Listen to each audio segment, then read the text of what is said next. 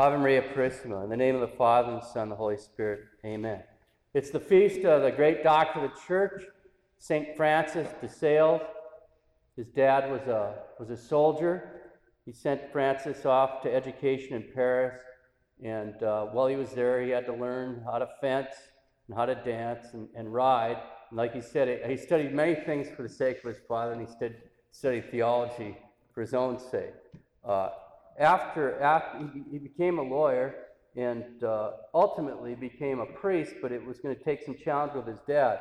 But one of, I think it was one of his, one of his relatives did some negotiations for him, and he had interesting incidents because he got bucked off three times, and his sword and his scabbard would land in a perfect cross. You know, he's riding from one place to another, and it keeps happening like that. And then they land right on top of each other on the ground. So he told his dad, "Look, this is like a sign," and uncle and all that. So his dad was a pious Catholic. Said, "All right," and he, he becomes a priest, and he gets sent up on the missions to the Calvinists around Geneva. It was in France, but around Geneva, you had this is the the 16th century, and he had this disaster. In the whole area where he was sent, there were less than 100 Catholics.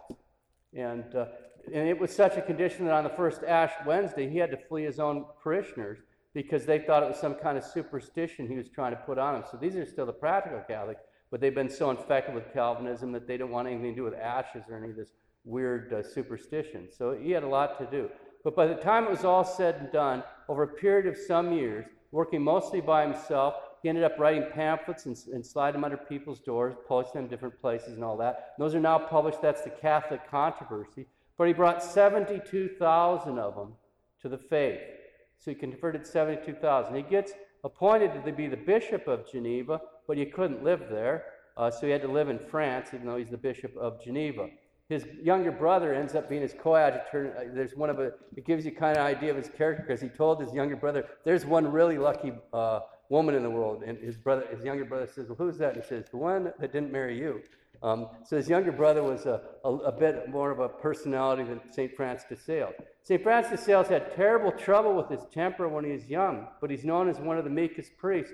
In fact, people would be amazed if he meet with people with his perfect calm smile on his face. But the whole time he's on the bottom of his desk, just scratching and scratching, trying to do it. It took him a long time. It took him about 20 years to get his temper in order. So he's a good one if you struggle with your temper to pray to for help with that, because he certainly had to struggle with that himself.